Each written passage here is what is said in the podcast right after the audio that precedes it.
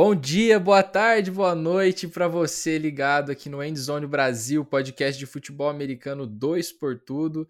Meu nome é Pepe Narducci. Hoje eu estou aqui substituindo o Bigode por motivos infelizes. Toda vez que eu venho aqui substituir o Bigode, é, eu fico triste porque vocês sabem que ele é a cara desse podcast e a voz. Mas hoje eu tô aqui com um elenco de peso. Tô aqui com o Rafão Martins, apresentador da NFL Brasil, e com o Ei Neirado, comentarista dos canais ESPN. Então eu vou deixar vocês dar um alô aí, porque, sinceramente, eu tô aqui só de coadjuvante hoje. Não sei se você sentiu essa, Rafa, mas chamou a gente de gordo, hein? Falou que é time de é. peso aqui. jamais, grande, jamais. Grande, grande abraço, PP, Rafael. salve, hoje salve. Tem, que ter, tem que ter banda de internet de 300 mega pra cima hoje. Pô, hoje o time tá pesado, então que honra estar com você, PP. Rafão também, pô, ga, ga, pô comentaristas incríveis aqui hoje para falar sobre NFC Norte. E vou dizer que serei clubista, hein? Hoje serei clubista. É isso que eu quero. Eu chamei que vocês, chamei vocês justamente por causa disso, porque eu sei que é um Packer, um Viking, então mas o Rafão disse que não é clubista, então. Não, eu, eu, meu coração é muito calejado. Se eu tivesse a sorte do N de torcer para um time que vence, de repente eu conseguiria ser clubista. Meu time só não permite o meu clubismo, entendeu? É diferente o lance. Perfeito. Como o N bem falou, hoje a gente vai falar de NFC North, né? Trouxe aqui dois convidados que torcem para as franquias que estão ali no topo dessa divisão. Antes da gente começar, eu vou pedir para que vocês se inscrevam em todas as nossas redes sociais, principalmente o nosso YouTube, que agora a gente está com o nosso projetinho lá de audiovisual, então já segue a gente por lá. Todas as redes sociais a gente já está cansado de falar aqui, mas Instagram, Twitter, Facebook, é, e claro, aqui no nosso podcast, para você não perder nenhum episódio. Então, já começando, falando da equipe que eu acho que tá com uma pequena dinastia aí dentro da NFC North, né? O Wayne abre um sorriso porque ele sabe de quem eu tô falando. Green Bay Packers, né? O Green Bay Packers que venceu a divisão aí nos últimos três anos, tem folgado na, na NFC, então acho que o torcedor não sabe o que é um wild card já faz tempo. E teve aí a grande movimentação dessa off-season, na minha opinião, que foi a saída do Davante Adams, para mim o melhor recebedor da liga. É, e eu acho que os Packers vão acabar sentindo isso, mas não tanto. Então, Wayne, eu queria começar com você, porque você acompanha mais o time de perto, você viu aí o, a conexão da Vante Adams e Aaron Rodgers se desenvolver nos últimos anos. Me conta aí, como que tá as suas expectativas para essa temporada com os Packers? Eu acho que tem uma perda, além, claro, do Devante Adams, que é um dos melhores recebedores da liga. Nunca vou tirar o mérito disso, é um dos melhores recebedores da liga. Mas o Aaron Rodgers contribui muito também para os números dele, contribui muito para o jogo dele. Ele vai sofrer um pouquinho agora chegando em Las Vegas. Não acho que vai ser imediato o sucesso que ele teve igual em Green Bay. Você tá com um quarterback que é hall da fama lançando para você ali é, momento, todos os momentos. Você tem ali um, uma condição de passe um pouquinho melhor na, na, questão de receber bolas e ser visto no campo em rotas que você tá conseguindo correr bem e tá conseguindo deixar a marcação para trás.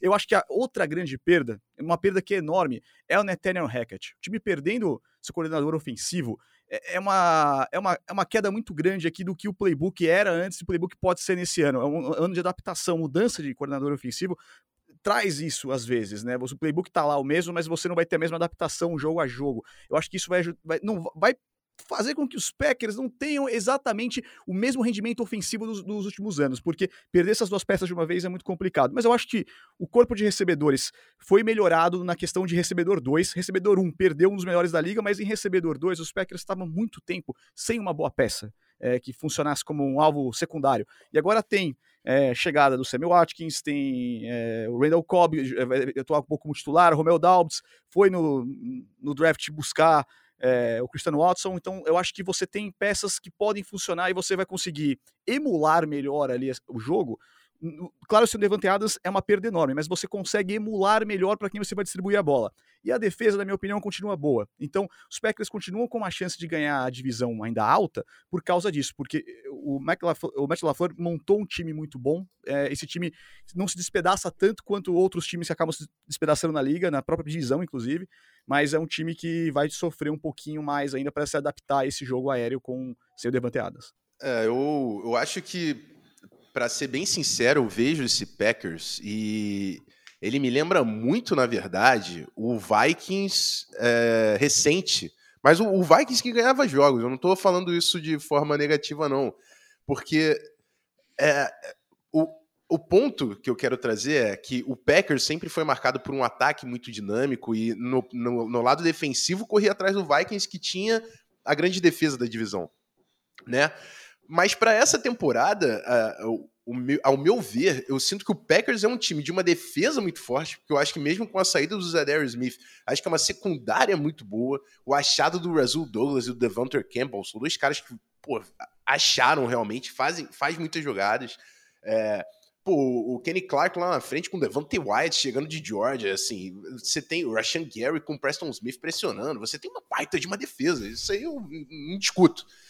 Agora, ofensivamente, você olhar para esse Green Bay Packers, é, Aaron Rodgers teve duas temporadas de, de MVP e tudo mais, mas você perde o seu melhor wide receiver. O, o Wayne falou do Nathaniel Hackett. Você perdeu o Getty também, que é o QB coach, que foi seu C lá no, no Bears. Você perde muito desse ataque e você não, com todo respeito aos veteranos que trouxemos aqui, você não tem armas, armas concretas da NFL para dar para o Aaron Rodgers.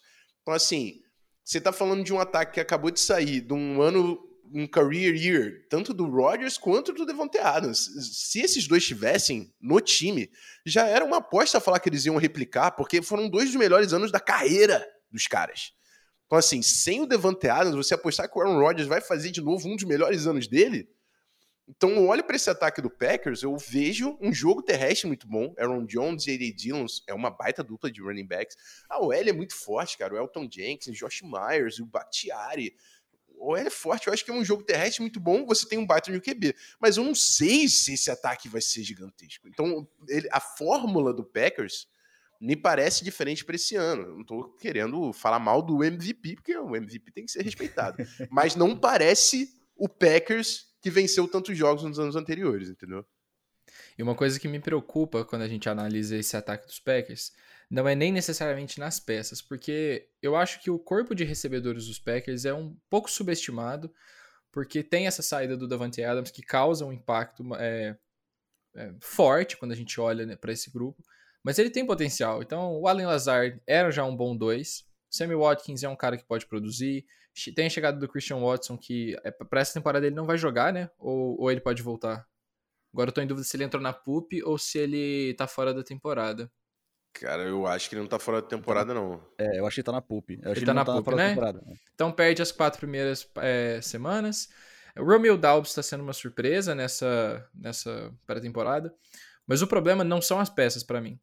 O Aaron Rodgers é um cara que ele precisa de confiança para jogar bem. Então, por que, que o Rodgers nunca foi um quarterback que conseguiu é, ficar correndo atrás de placar? Ele sempre foi um quarterback que colocava ponto no placar e administrava a vitória. Porque quando ele tá atrás do placar, quando ele começa a jogar mal, geralmente não tem volta na partida. Então, é, ele, é, ele é um cara que não lança interceptação, mas joga muito a bola fora. Ele é um cara que. É, a, a, última grande partida assim, que eu vi o Rodgers colapsar não foi nem a partida contra os 49ers, foi aquela semana 1 contra o, Saints, que ele começa jogando muito mal e nunca mais entra no jogo. E a saída do Davante Adams, para mim, impacta muito nisso, porque em quem o Rodgers vai confiar para lançar a bola agora? A gente viu na partida contra os 49ers que o lance capital que devolveu a bola para os Niners correrem e chutar o field goal, foi um lance que o Rodgers simplesmente força uma bola em marcação dupla para o Davante Adams com o Allen Lazard no meio. E não dá nem para falar que não foi a leitura que ele estava fazendo, porque a leitura era no mesmo lado do campo. Então, tem sim um, um lado do Aaron Rodgers que tem muito problema em, em confiar nos recebedores. E aí ele deu umas declarações já falando que os recebedores não estão bem no training camp e tal. Eu não sei até que ponto isso vai influenciar, mas traduz bem é, a, forma como eu acho que é, esse corpo de recebedores está para esse ano. Um corpo que tem talento, mas que não tem um cara para fazer dupla com o Aaron Rodgers e a gente pensar, pô, essa dupla aqui vai dar um causar um perigo. E a gente está numa NFC que tem um, um, arsenal de duplas absurdo. Tem dentro da divisão aí já Kirk Cousins com Adam Thielen e Kirk Cousins com JJ. Tem aí o Jared Goff com o Amon Hassan Brown, que eu acho que vai ser uma dupla bem legal. É, Justin Fields a gente pula para depois, porque é um time que não tem wide receiver ainda. É, e dentro e, e, no resto da divisão a gente tem ainda Cooper Cup, no, no, resto da conferência tem ainda o Cooper Cup, tem ainda o, o Brady com o Mike Evans e com o Chris Godwin. Então, quando a gente olha para esse ataque, os Packers não figuram nem entre o top 10 dessa conferência. E isso me preocupa um pouco. Não sei vocês, mas eu, eu, acho que os Packers vão acabar ganhando muitos jogos pelo chão, porque A.J. Dillon e Aaron Jones é um corpo de running backs que me agrada demais, porque é aquele corpo que se completa. O A.J. Dillon é o cara porradeiro, que consegue aparecer bem também em situações de terceira descida, de é, downs curtos. E o Aaron Jones já tá nesse time há muito tempo. Então, eu acho que a chave para os Packers ir bem nessa temporada é como o Rafão falou: uma boa linha ofensiva, um jogo terrestre forte e o Aaron Rodgers ser um pouco mais humilde e entender que ele não vai mais lançar para 40 touchdowns, porque achar um cara para receber 10 touchdowns nesse time aí vai ser difícil. Eu acho até engraçado você falar de peças, porque foi um pouco do que a gente viu no Packers no ano passado. Os playmakers machucaram, os All-Pros não estavam jogando. E o time continuou vencendo, pô. E foi daí que a, aparece um Russell Douglas, né? Você tem que uhum. substituir o Jair Alexander, só que você achou um baita titular lá do outro lado. Então, é, eu, eu não questiono, eu acho que o Packers é o grande favorito para a divisão por causa disso. É, o Matt LaFleur é muito vencedor e está fazendo um baita trabalho. Mas eu só acho que o Packers esse ano pode vencer jogos, e vai, imagino que vai vencer jogos. Só não acho que vai vencer como vencia antes da saída do Devante Adams. A gente fez uma projeção aqui de 12 vitórias para os Packers. 12 e 5. É, 5 vitórias dentro da divisão, uma derrota para os Vikings que tem todo ano. Eu acho que é um, é um, é teto legal para os Packers, né? Um, uma vitória a mais, 13 vitórias, mantém o que já estava sendo, uma derrota a menos, fica 11. É... Eu acho que tá bem realista, viu, PP? Acho que tá dentro do que se espera para os Packers. É o que eu vejo o seguinte, ainda sobre o corpo de recebedores, ainda sobre esse ponto. É, eu acho que vai aumentar a quantidade de passes que você vai colocar ali pro backfield. O Aaron Jones deve receber mais passes nessa temporada e você vai conseguir diluir um pouquinho melhor. Você pega os números, 1.500 jardas pro Devante Adams. Para os demais, você tem menos de 500. Então, por quê? Você nunca tinha um bom alvo 2 e você não ter um bom alvo 2 durante o jogo atrapalhou muitos Packers em alguns jogos, principalmente ali na abertura de temporada. Foi muito muito ruim o jogo contra o Saints, mas eu acho que contra os, contra os Chiefs é, o time vai ter problemas com isso. E, em outros momentos na pós-temporada também. O que falta, o que, na minha opinião, faltou para os Packers até hoje dar o passe a mais, aquele passo a mais, para chegar até a pós-temporada, para chegar, perdão, até o Super Bowl, para você dar aquele passe, aquele aquele. É, subir um degrau pro Super Bowl, que o time todo ano tropeça chegando nesse, nesse degrau. É, é justamente ter um, um, corpo de recebedores que consegue se virar num jogo que tá muito marcado, Devante Adams. Ele tá com a marcação dupla em cima dele o tempo todo. O Aaron Rodgers não consegue janela, pressão, a linha ofensiva não tá dando conta, você não tem uma. É, uma válvula de escape, você não tem um passe rápido para dar ali de 5, 6 jardas, eu acho que esse ano vai melhorar um pouco isso. Isso pode ajudar bastante, mas realmente perde demais sem o alvo número 1. Um. Passando então agora para os nossos irmãos de Minnesota, temos um time que, como o Rafão falou, é o completo contrário desse time dos Packers. Uma defesa que, vamos ser sinceros, não é uma das melhores da liga, por assim dizer. E um ataque que, cara, dá medo. Kirk Cousins é um quarterback muito subestimado. Dalvin Cook é um dos cinco melhores running backs da NFL. Justin Jefferson, para mim, é um dos três melhores wide receivers da NFL. E eu coloco ele na prateleira dos elites, porque eu acho que o, que ele fez desde o primeiro ano que ele chegou na NFL, assim, mais de 3 mil jardas em, em dois anos é absurdo. É, Adam Thielen ainda tem aí alguma, é, algumas boas armas secundárias, o KJ Osborne, uh, o Irv Smith Jr. E eu, eu acho que esse ano os Vikings finalmente vão voltar a ter uma temporada positiva, uma temporada legal. Ano passado bateu na trave de novo, foi um 8-9. Teve um momento ali na temporada em que os Vikings é, tiveram uma boa sequência de jogos, chegaram a ficar positivo, é, mas ali pro final, de novo, pegou uma sequência complicada, voltou a perder jogos, perdeu um jogo para mim que foi indefensável, que foi aquele jogo para os Lions, e ali a temporada foi pro ralo. É, mas esse ano a gente tem uma expectativa um pouco mais positiva para os Vikings. Então, Rafão, conta pra gente aí, como que você tá em relação ao seu time para essa temporada?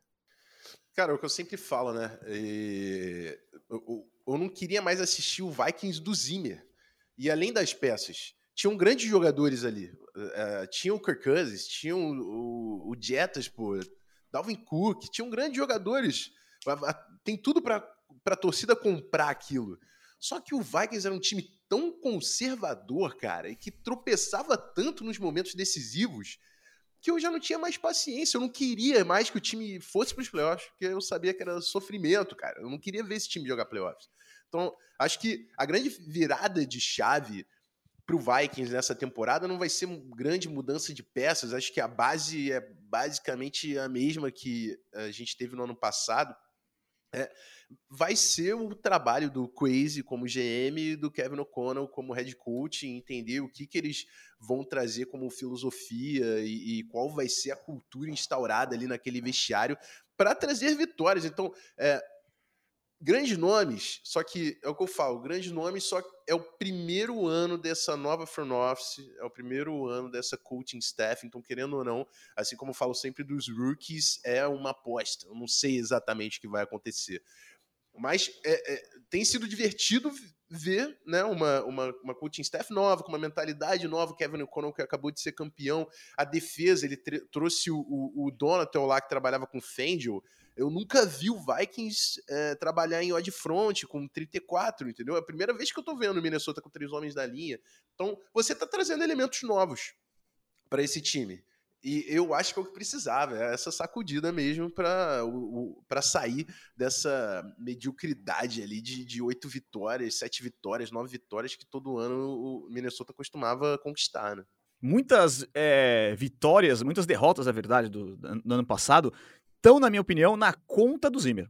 O Zimmer, ano passado, um técnico raramente influi tanto assim para um time perder um jogo, e no caso da NFL, né? E nesse, no ano passado foi um caso muito claro dele não conseguir é, administrar bem posse de bola, liderança de placar, ou, ou é, drives finais, chamadas terríveis. Eu acho que sem o Zimmer esse time já melhora um pouco. Aí, aí você traz um cara que é o, o gênio que armou ali um ataque de Super Bowl, que fez um time jogar o nível que jogou no passado, que foi o time dos Rams, eu acho que é espetacular. Então, eu acho que é, esse, essa evolução pro Kevin O'Connell é muito grande. Assim, é um salto aqui, eu acho que você tem, porque o desgaste com o Zimmer já era grande e não estava dando mais certo, já fazia algum tempo que não dava certo, e ano passado foi a chave final de falar, meu, não dá, não dá.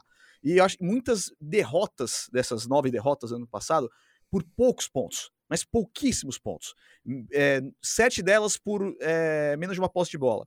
Então é, é muito complicado você bater tanto na trave em alguns jogos e você ficar fora da pós-temporada por causa disso. Porque teve má administração em alguns momentos de relógio, de jogadas, de chamadas, então, eu acho que a gente ano passado até não falou tanto quanto deveria, mas o Kirk Cousins fez um bom ano, na minha opinião. Acho que esse time está muito bem estruturado para jogo terrestre, muito bem estruturado na defesa. Agora, com a chegada do Zadarius Smith, acho que o time melhora bastante em um ponto ali. Eu acho que é, é claro que a defesa tá, é, tá, abaixo do que já foi nos últimos anos. Mas eu acho que vai dar conta do, da, da, tabela nesse ano. Eu acho que os Vikings são um time, sim, que estão são sérios candidatos a playoff. Eu acho que isso pode acontecer esse ano de cara, porque você só evoluiu alguns setores, principalmente no ataque.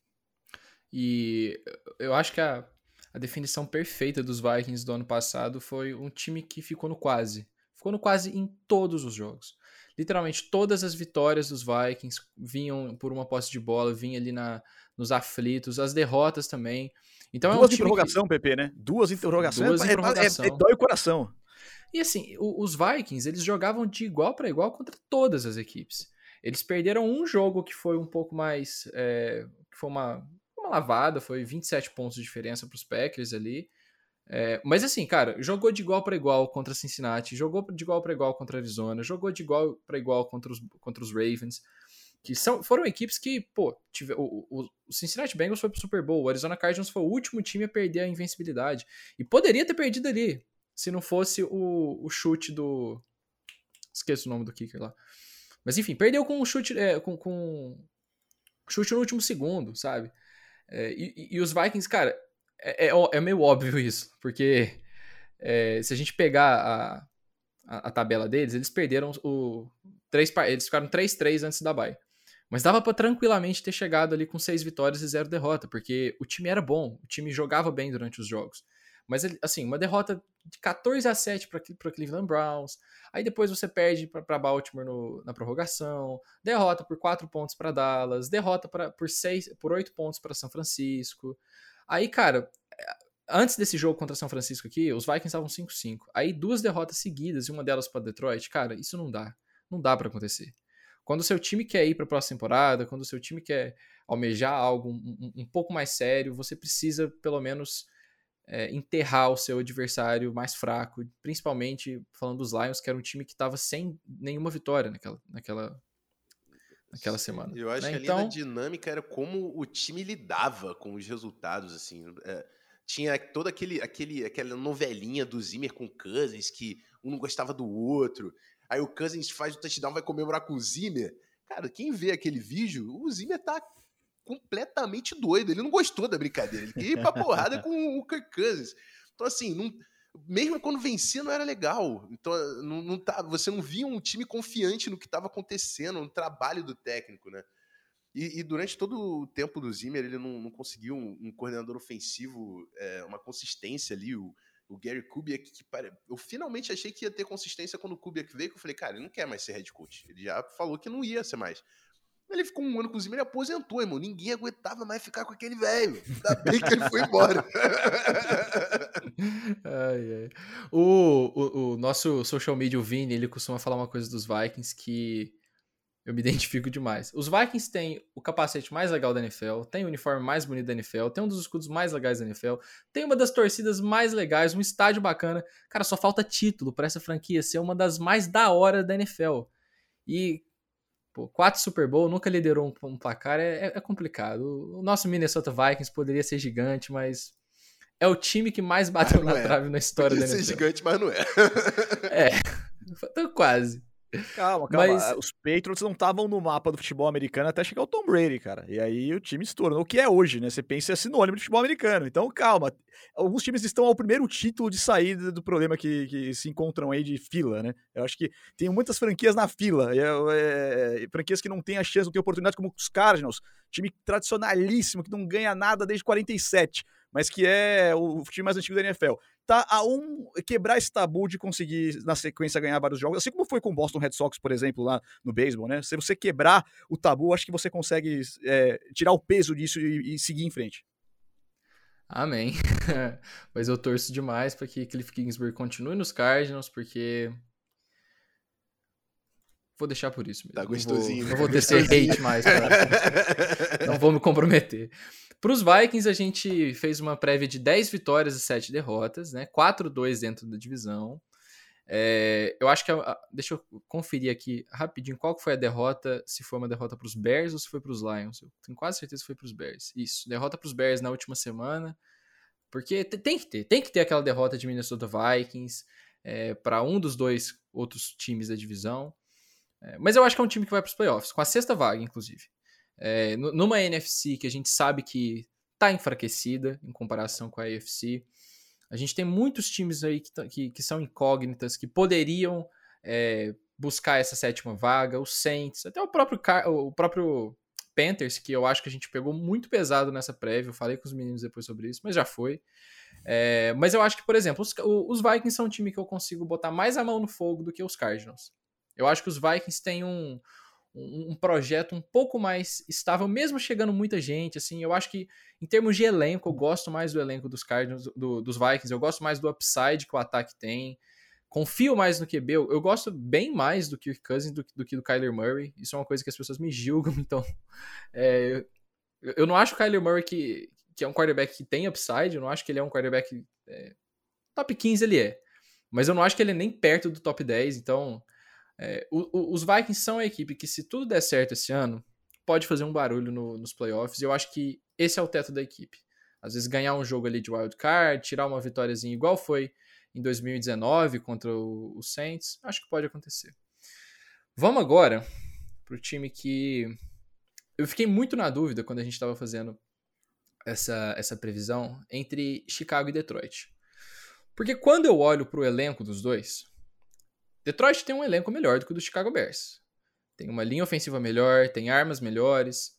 O quarterback, eu ainda não estou convencido no Justin Fields, mas eu acho que esse ano, cara, apesar do Justin Fields não ter nenhuma ajuda, eu acho que ele vai acabar conseguindo ali um recorde um pouquinho melhor para os Chicago Bears do que os Lions. Uh, começando falando desse. Opa, começando falando é foda. É, pra gente começar a falar desse time do Chicago Bears, eu acho que o, o principal que tem que ser dito aqui é um time em construção. Então não dá para esperar muita coisa do Chicago Bears para 2022. A gente pega aí uma linha ofensiva que está sendo construída ainda, é, um quarterback que vai chegar, já vai ter uma troca de head coach logo no seu segundo ano de NFL. A gente sabe que isso não é bom. O Baker Mayfield teve três trocas de, de head coach em três anos e só foi ter um bom ano no terceiro ano de NFL, né? Teve um bom ano ali no primeiro ano, mas é, foi se desenvolver só no terceiro ano. E eu temo muito pela evolução do Justin Fields que esse projeto dos Bears não seja um projeto tão imediatista. É, a troca do Allen Robinson foi um cara que não rendeu ano passado, é, precisava ser trocado mesmo, não estava com clima mais com a franquia. Mas você deixa quem de armas para o Justin Fields? Você deixa o Darnell Mooney, tem o St. Brown, que chegou agora, tem o Pringle. Então, não é uma equipe que você consegue ter qualquer expectativa de que vai chegar na pós-temporada. É... Então, assim, eu acho que os Bears vão ter de novo um ano ruim. A nossa previsão para o Chicago Bears é de 5 vitórias e 12 derrotas. É... O que, que, vocês acham desse time? O que, que, a gente pode esperar do Chicago Bears? Eu acho que o Bears é o pior time dessa divisão esse ano. É... O... A, minha, a minha previsão é péssima para o Bears e eu, eu, não, eu não gosto de ficar em cima do muro. É, eu não estou falando que eu estou aqui com a razão não me odeiem torcedores, torcedores do Bears, mas também não vou esconder a minha opinião, assim. É, eu não quero saber quem você coloca na posição de quarterback nesse ataque que o Bears está programando para 2022, mas eu não acho que nem, poucos conseguiriam produzir nesse ataque. A linha ofensiva é vergonhosa, vergonhosa. Eles perderam o melhor jogador da linha ofensiva, James Daniels, foi para os Steelers. Você não sabia quem era o offensive tackle os dois da equipe. Você trouxe o Riley Reef para e eu acho que o Riley Reef provavelmente é o melhor OL dos caras agora ali na direita. Tá programado para começar o Braxton Jones na esquerda, que é um calouro de terceiro dia do draft que tá vindo da FCS, cara. É isso que você tá colocando para proteger o Justin Fields. Você gastou uma escolha no Justin Fields, é isso que você coloca para proteger o seu cara. Além disso, a sua contratação para head coach foi um técnico defensivo. Aí você traz o QB coach do Packers, e eu, nada contra, contra o Gatsby, mas se ele for muito bem, vamos dizer que no milagre o Bears joga pra caramba. Justin Fields evoluiu. O seu OC vai virar head coach no ano que vem de outro time, Bears. O seu head coach defensivo não vai ter o que fazer. Então, assim, o que, a minha programação, o que eu vendo esse time do Bears até o Rocon Smith tá querendo sair de lá, né? Tá pedindo para ser trocado. O, o, o, seu melhor jogador não quer mais jogar no seu time, cara. Isso tá dizendo muito do que você tá construindo. Eu acho que o Bears tá indo pro buraco. É, o Justin Fields, se, se, e se o Bears for um dos piores times da NFL nesse ano, vai ter uma escolha top 5, top 3 do draft ano que vem. Eu não sei se essa nova coaching staff e o novo GM, o Pous, que tá chegando esse ano de repente vão querer escolher o QB deles, porque você acabou de perder dois anos de calor do Justin Fields. Que é o grande ativo que você tem para fazer uma montagem de elenco, é tá pagando o calor, o, o seu quarterback tá barato. Você já tá nos dois últimos anos de contrato do cara, com uma coaching staff nova, uma front office nova. Se o Bears for mal, que é a minha programação, pode ser um dos times que tá olhando para QB no ano que vem, no draft. Que é, é, é, olhando esse time, com todo respeito aos torcedores do Bears, é mais uma ruim, vez. É muito ruim. É isso que eu tô vendo para acontecer. É isso que eu tô vendo para acontecer. Eu acho que o caso do Detroit e Chicago são casos assim, completamente diferentes, porque um começou uma estruturação, um time admitiu, implodiu tudo e começou do zero a montar um time, tá montando um time, falta o quarterback, o outro tem o quarterback e não tem o resto do time. E isso atrapalha muito o desenvolvimento de um quarterback na liga. Você gastou muito para trazer é, o Justin Fields. Você foi lá trocar com os Giants duas escolhas de primeira rodada, você está pagando isso agora. Você está pagando nesse momento que você não conseguiu dar peças para o seu jogador, ainda o time é, tem um, um uma debandada de suas peças principais em vários setores e você precisa reconstruir o time, reconstruir com um técnico, um técnico que era coordenador defensivo é, dos, dos Colts. É, eu acho que o seu técnico de defesa é um especialista em, em secundária, algo que o time também não tem lá na melhor qualidade. Então eu acho que é um ano com peças ruins para trabalhar. Essa comissão técnica chega para ter muito trabalho e é complicado pensar que os Bears vão ter um recorde positivo, na minha opinião, nessa temporada. É um time que estava tão perto de chegar a, a, playoffs há dois, três anos. É um time que brigava por playoffs, batia ali na trave de chegar ou chegava. Esse ano, na minha opinião, está muito longe disso e vai demorar um tempinho para essa reestruturação dar certo. porque são tantas peças necessárias agora para os próximos anos que o time vai ter que é, agir melhor no draft e escolher com sabedoria, porque você troca muito. Quando você troca seu futuro, você fica anos com problemas. Eu acho que isso vai ser um problema dos Rams ali na frente, lá, lá para a segunda metade dessa década.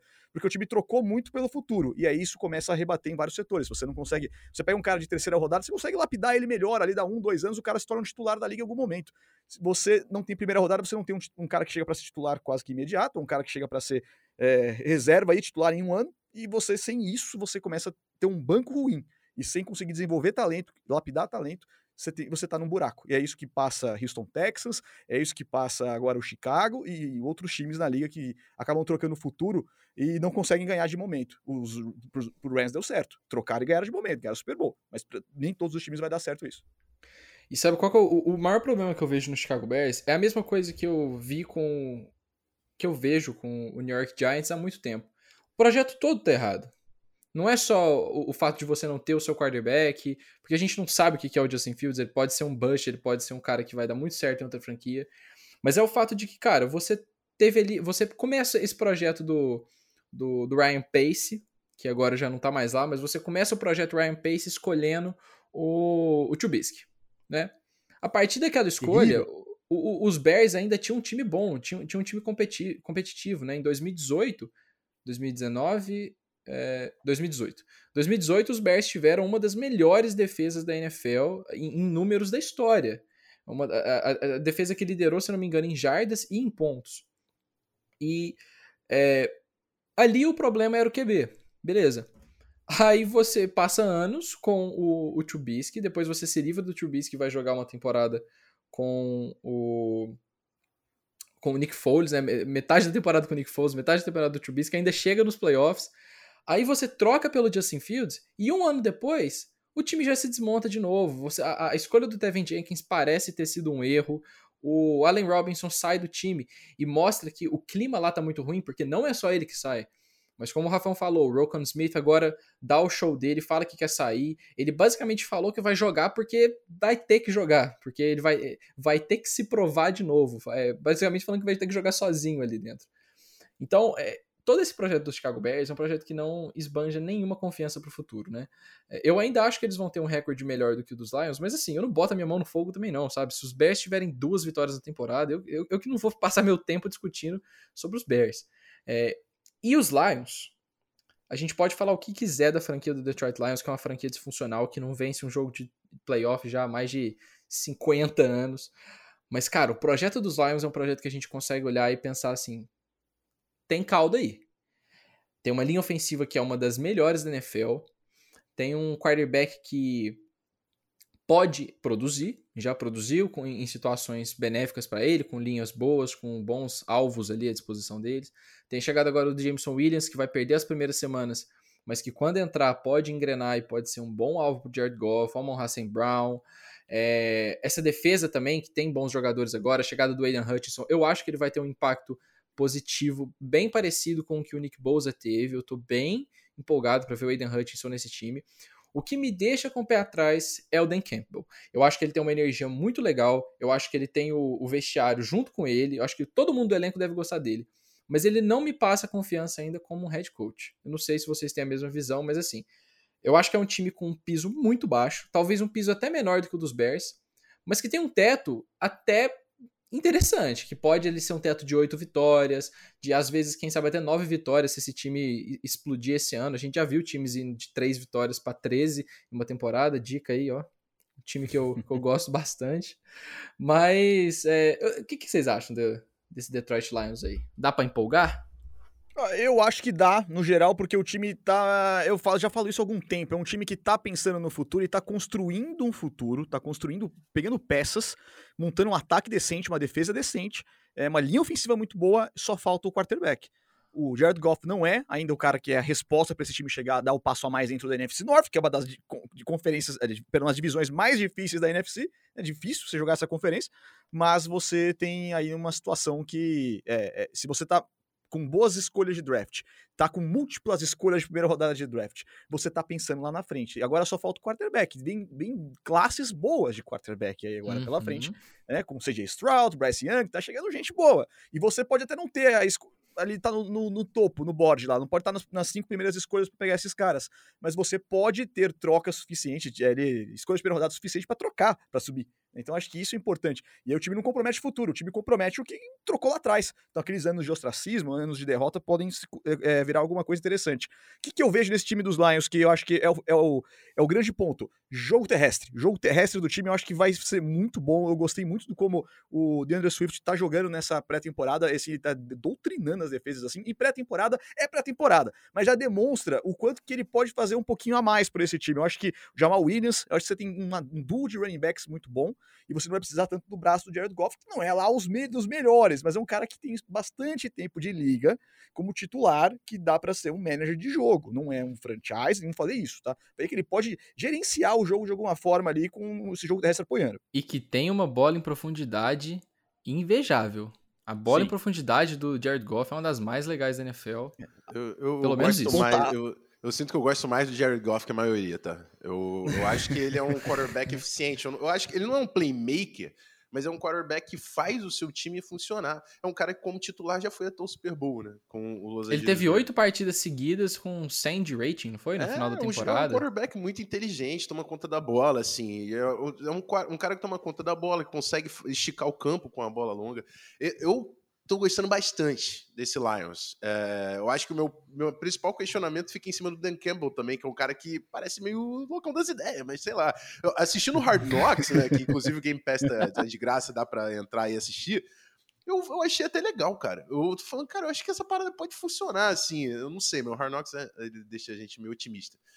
Eu sei que o projeto do Lions, é, eu gosto muito do que eu vejo do Lions. E, e é interessante, porque eu lembro que há uns dois anos atrás eu olhei para o Lions e eu só falava assim: quem é o playmaker aqui? Quem que vai fazer jogada nesse time? E agora eu acho que eu consigo olhar em todas as unidades e falar: tem alguém para fazer jogadas, porque é, Pepe falou, uma das melhores linhas ofensivas da NFL. A linha ofensiva é recheada de talento. Do não tem um cara ruim. Até o não tem um cara ruim. Não tem um cara não ruim. Tem. Você tem uma baita de uma dupla de running backs. O DeAndre Swift ele é especial. Ele talvez não seja durável, mas ele é especial. Ele faz jogadas. Você tem um veterano no Jamal Williams. Corpo de recebedores não tinha ninguém. Ninguém. Acharam o Amon Russell Brown, trouxeram o DJ Shark, que é bom jogador, e pegaram o Jameson Williams. Agora você tem três. Então, assim, TJ Roxon é o Tyrant, que é o cara que fazia jogadas do time. Então, é esse ataque que a gente tá falando pro Jared Goff fazer funcionar. Aí tu vai lá pra defesa. Charles Harris começou a jogar bola no final do ano passado pressionando quarterbacks. E aí você botou o Aiden Hudson para facilitar a vida dele. Você tem um bom veterano ali no meio, o maluco que veio do Rams, o Brockers, Michael Brockers. É, o Anzalone é um líder na, no grupo de linebackers e um dos corners mais subestimados de toda a NFL se chama Amani Oruori. É um jogadoraço. Se o Okuda, que é um, é um cara que tem que jogar, tem alguns tem uns, uns caras ali que precisam começar a aparecer porque o time está na frente dele para ele começar a fazer jogada. Se o Kuda começar a jogar bola com o Ouro Warrior, você tem uma dupla de corners, você tem uma dupla de pass rushers, você tem DT linebacker veterano, você tem um ataque que a gente elogiou quase todas as unidades. Então, assim, o carro, é, é o, o, talvez o problema seja o piloto. A máquina do Lions tá pronta para funcionar. Talvez não seja nem o piloto, né? Seja o, o chefe da equipe. É. Porque. Porque eu, eu também acho que o, o, Jared Goff é aquele cara que.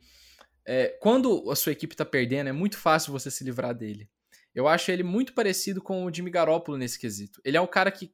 Quando o time não tá ganhando, você sabe que ele não vai fazer nada absurdo, que ele não vai fazer uma jogada fora do pocket, que ele não vai ganhar, botar o jogo embaixo do bolso e tal mas ele também não é aquele quarterback que quando tudo tá dando certo, por exemplo, eu acho que se você der uma linha ofensiva excelente pro Daniel Jones, ele não vai fazer acontecer. Cara, tem Mas uma... o Jared Goff vai. Tem um papo que a galera usa lá na gringa de quarterbacks que explica muito bem. Tem o quarterback bombeiro, o Patrick Mahomes pode tá tudo pegando fogo, que ele vai entrar, salvar a criança, tirar uma foto, salvador do, da pátria. quarterback bombeiro. Mas tem o quarterback que é motorista de ônibus. Se ó, carrega uma galera, ele para no ponto certinho, tá?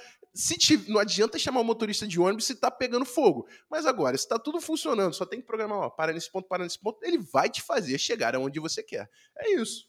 Não é bom. E o Jared Goff, O Jared Goff já levou esse ônibus pro Super Bowl, né, cara? Nada, nada.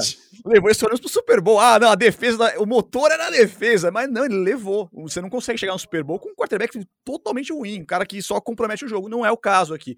Eu acho que um ponto que a gente não falou ainda para terminar do, do, dos Lions é a tabela não ser impossível. A maioria dos anos os Lions passam por tabelas complicadas. Esse ano abre contra os Eagles, depois pega Commanders, pega o Washington em casa é, pega os Vikings, um jogo difícil fora de casa, mas Seattle depois. Então o time pode abrir a temporada com. Isso, isso tudo que a gente falou, pode abrir com 3-1, possivelmente, e depois pega os Patriots. Vem a bye e o time vai ter ainda pela frente de times que não são tão fortes ou são contestados: Giants, Jets, Panthers, os Bears duas vezes. Então, a gente está vendo um time que pode ter recorde positivo nesse ano, passar todas as expectativas e, por que não, ali ficar numa perto, bargear a, a zona de playoff por algum tempo na, no, de wild card mas eu não sei se chega esse ano. Mas é um time, cara, que vai dar muito trabalho lá na frente. Todas as peças que a gente falou aqui, tirando o Jared Goff, que também não é tão velho assim, mas todos os outros são muito novos. São caras que só tendem a crescer na liga se ficarem saudáveis. Então, eu acho que é um timaço que está sendo montado. E assim como os Jets, na minha opinião, também estão montando um time pensando em futuro. Há franquias que hoje estão no ostracismo, que na próxima metade dessa década vão ser, vão comandar e vão doutrinar muitas equipes que ficaram, ó, dormiram no ponto, fizeram drafts ruins. Uhum. O Detroit Lions, eu acho que é uma equipe que é muito simpática também. Eu acho que todo mundo, todo fã de NFL, a não sei se que você seja um torcedor muito fanático do, dos Packers, dos, do, dos Bears, aí eu não julgo, mas eu acho que todo fã da NFL gostaria de ver os Lions bem, porque é um time que está há muito tempo sem ganhar, que teve ali durante muito tempo um quarterback que era carismático também, que é o Matthew Stafford, e que saiu do time e foi campeão, então isso pegou meio mal para os Lions também.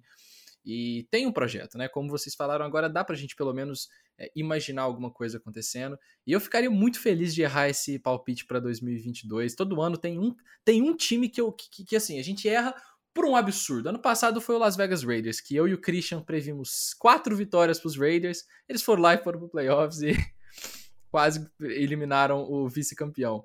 E, cara, se os Lions surpreender todo mundo ali, tiver nove vitórias, conseguir aquela última vaguinha de wildcard ali, eu ia ficar muito feliz. Contanto que ele não roube dos 49ers, porque aí também não, não sou tão benevolente assim.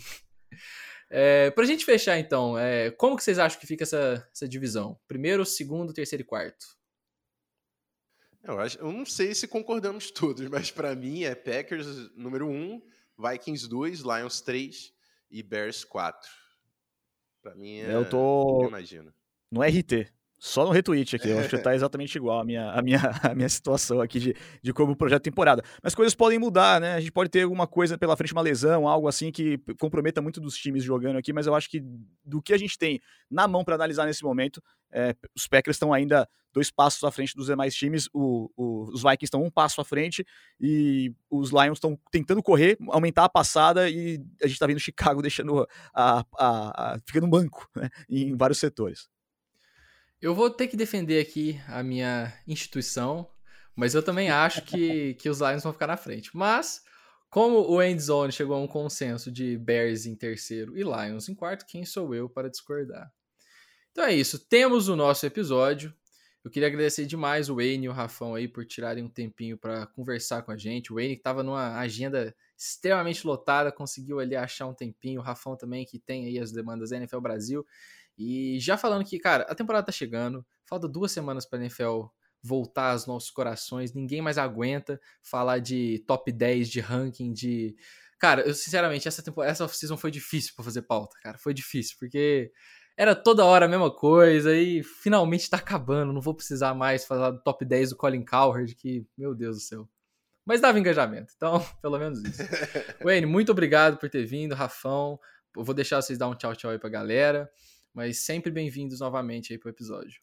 Pô, muito obrigado pelo convite. Eu sou fã de vocês, fazem baita trabalho aí. O melhor design de rede social, melhor, melhor velocidade de postagem nas notícias, assim, é impressionante. Parabéns aí pelo trabalho de vocês no Endzone BR e todos os outros os canais que vocês têm aí também na Família Esporte Tudo.